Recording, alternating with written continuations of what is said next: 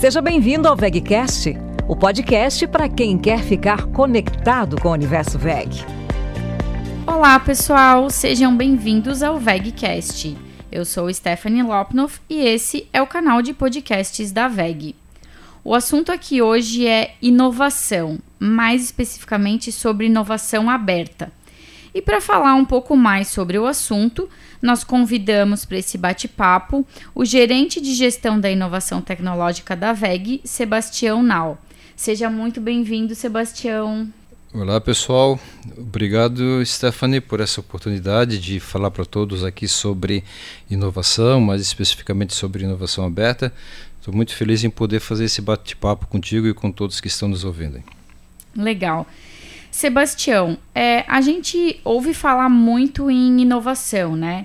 Inovação incremental, radical, disruptiva, inovação aberta, inovação fechada.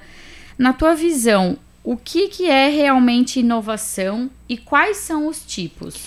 Bom, nem sempre é fácil conceituar o que é inovação, até porque cada um tem uma interpretação do que é inovação. Mas, assim, de uma forma simples, para mim, inovação é fazer melhor. Muitas vezes as pessoas falam que inovação é fazer diferente, mas fazer diferente não é muito preciso. Então eu prefiro dizer que inovação é fazer melhor, fazer melhor do que, do que a gente costuma fazer. E aí, nesse, nessa perspectiva de a gente é, fazer sempre melhor, nós podemos ter diversos tipos de inovação. Nós podemos ter aquela inovação incremental, que é melhorar um pouco a cada dia, melhorar aquilo que a gente tem, mas não de forma tão, tão, tão intensa, mas ir melhorando os produtos, os processos, os serviços. Nós temos a, a inovação que é radical, então muda radicalmente o conceito de um produto, de um processo, de um serviço.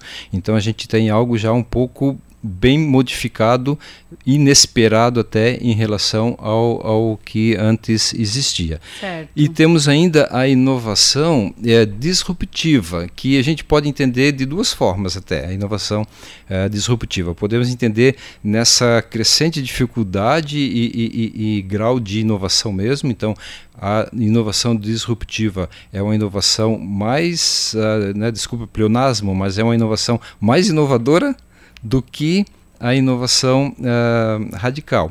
Mas uh, também ela está associada, essa é outra maneira de ver, às inovações mais ligadas ao modelo de negócios, ou seja, quando uma empresa tem um certo modelo de negócios e agora ela muda completamente a maneira de ver o mercado, a maneira de interagir com os clientes, então ela cria um novo modelo de negócios. Essa inovação baseada no novo modelo de negócios, é, muitas pessoas hoje estão chamando de disruptiva. Então, não existe um consenso sobre o que é uma inovação disruptiva. Pode ser no novo modelo de negócios, normalmente com apoio, uh, um apoio forte das tecnologias digitais, mas também pode ser uma inovação mais é, inovadora, como eu falei, para para repetir aqui a redundância, mas mais inovadora do que a inovação radical. Por outro lado, uma outra maneira de a gente ver a inovação é chamá-la de aberta ou fechada. Então, quando ela é realizada no âmbito da própria empresa, ela é uma inovação fechada. Por quê? Porque ela é realizada com os recursos e pessoas de dentro da empresa.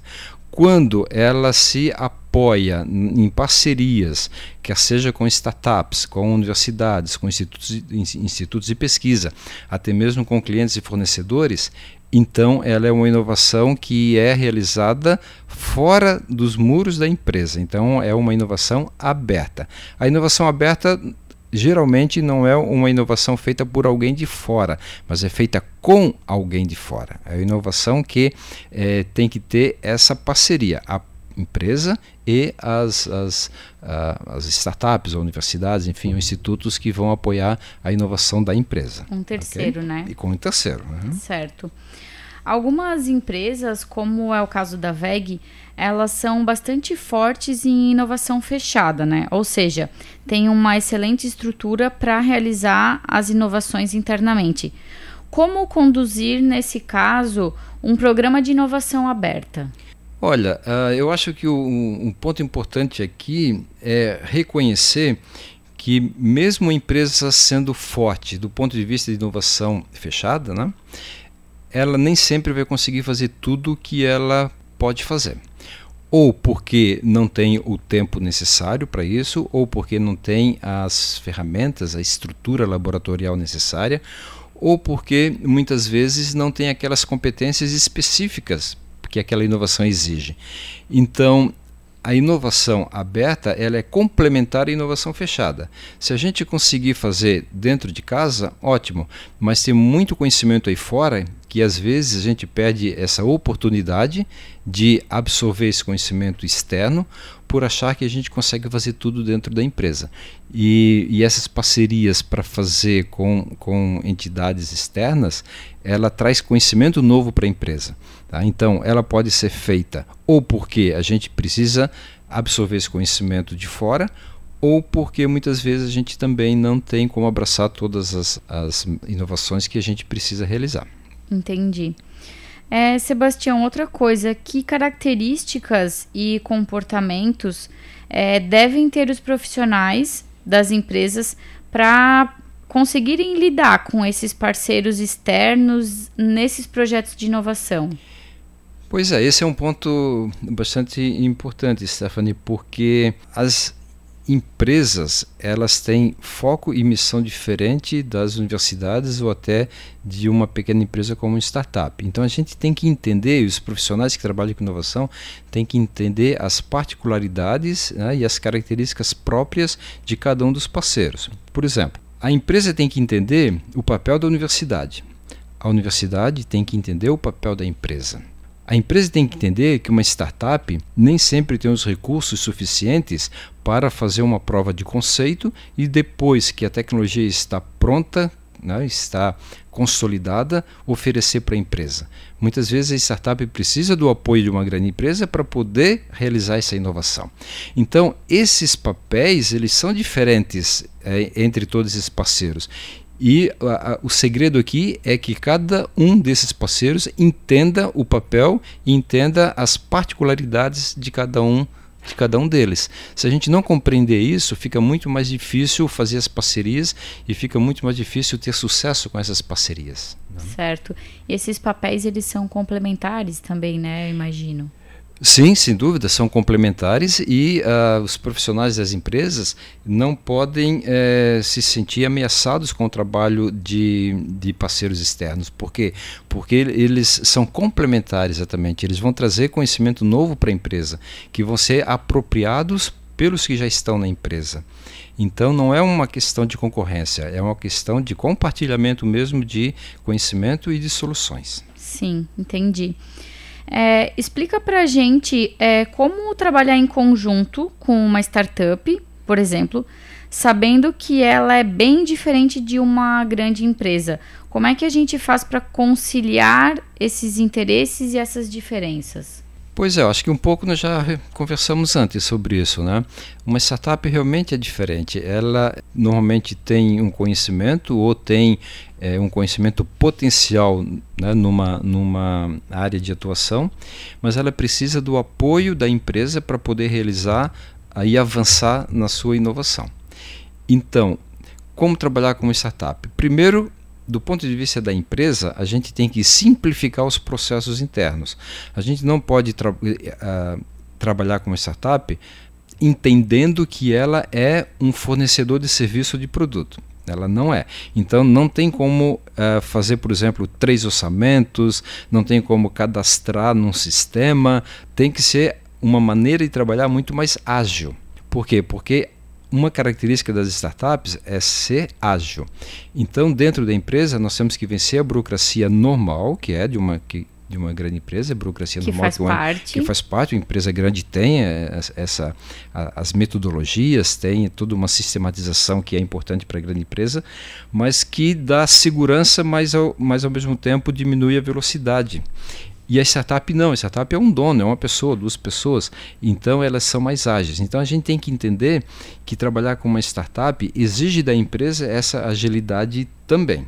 Por outro lado, a startup também tem que entender que a empresa tem essa dificuldade prática e que ela tem que passar por processos de aprovação interna. Então a startup também tem que entender que na empresa a gente não vai uh, fazer uma aventura, a gente vai entrar num, num projeto de inovação quando a gente percebe que tem uma chance de dar certo.